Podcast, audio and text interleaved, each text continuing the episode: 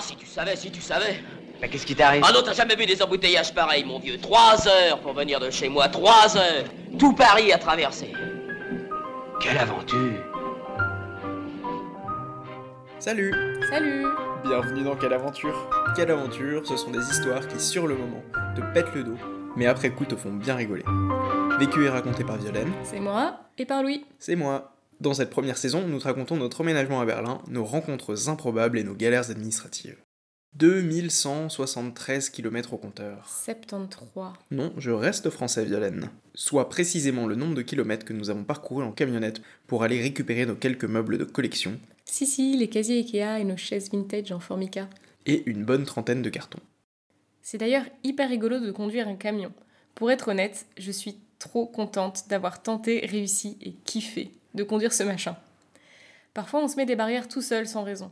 C'est-à-dire qu'avec mon presque mètre 60, presque, j'avais peur d'être trop petite et de ne pas toucher les pédales de ce petit LKV qui faisait quand même 12 mètres cubes. Oui, bah voilà, on a tous des peurs un peu absurdes comme ça. Mais tu parles, Charles. Les sièges réglables, c'est la vie. Et oui, bienvenue au 21e siècle. Je me sentais trop puissante au volant de ce bolide sur les autoroutes allemandes sans limitation de vitesse. Bref, si t'as suivi notre périple, tu sais déjà qu'on a loué un appartement meublé pour les premiers mois. Impossible donc de stocker notre vie dedans. La solution de secours, c'est évidemment la location d'un garde-meuble. On cherche sur l'interweb, on en trouve rapidement un situé à 15 minutes à pied de chez nous, la porte à côté à l'échelle de Berlin, et vroom, on s'y pointe sans rendez-vous le lendemain de notre arrivée avec le gros camion. La discussion qui suit a lieu en allemand. Mais bon, on est sympa, on vous fait la traduction. Bonjour, on aimerait louer un box. Mais n'importe quoi. La dame de l'accueil nous demande de quel volume nous avons besoin. Euh, approximativement un peu plus de la moitié du gros camion là-bas. Zergout, suivez-moi, je vais vous montrer plusieurs options.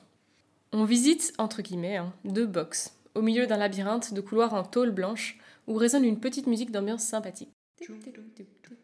Et on pleure un coup en voyant le prix mensuel. Euh, ce serait possible de voir la taille en dessous, s'il vous plaît? Oui, oui, aucun problème, vous pouvez choisir. Cette dame est vraiment très gentille et hyper bienveillante et patiente avec nous. Quelques bifurcations plus loin dans le labyrinthe, elle ouvre une nouvelle porte. Ouh, il a l'air petit, bien petit ce petit box. Ah là là, je ne sais pas du tout si ça suffira.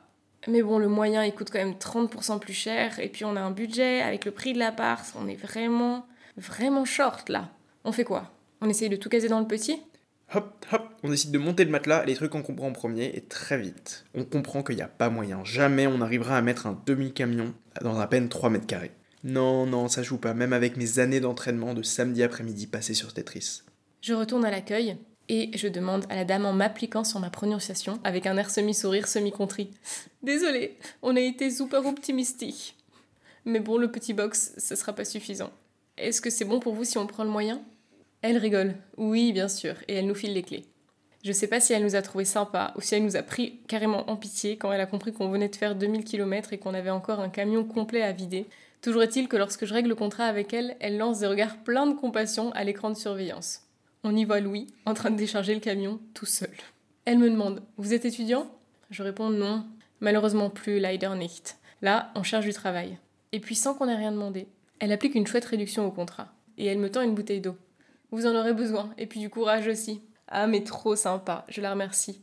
Au moment où je repars pour aider Louis, elle se faufile dans la cuisine du staff et elle revient avec deux petits goûters. Allez, ça vous donnera des forces. On aura mis deux bonnes heures pour tout décharger, organiser les cartons, pour décider lesquels vont au fond, selon leur contenu, c'est-à-dire pas essentiel, moyen essentiel, je sais pas, y a quoi là-dedans déjà, dans le box. C'est clairement un exercice technique où il faut maîtriser simultanément gestion du volume, le poids, de l'équilibre à la limite de la tenségrité, mais je vous promets que la gentillesse de la dame et son petit goûter ont rendu la tâche beaucoup beaucoup plus agréable. Le soir, en ramenant la camionnette à l'agence de location, on a ce chouette sentiment du travail accompli. Ça y est, on va vraiment pouvoir entamer l'emménagement. Quelle aventure Mais c'est pas fini Abonne-toi pour ne pas manquer la suite de nos péripéties. Quelle aventure est un podcast indépendant, écrit, raconté et réalisé par Louis Merlin et Violaine Prévost. L'introduction est un extrait du film L'homme de Rio de Philippe de Broca, musique de Georges Delerue.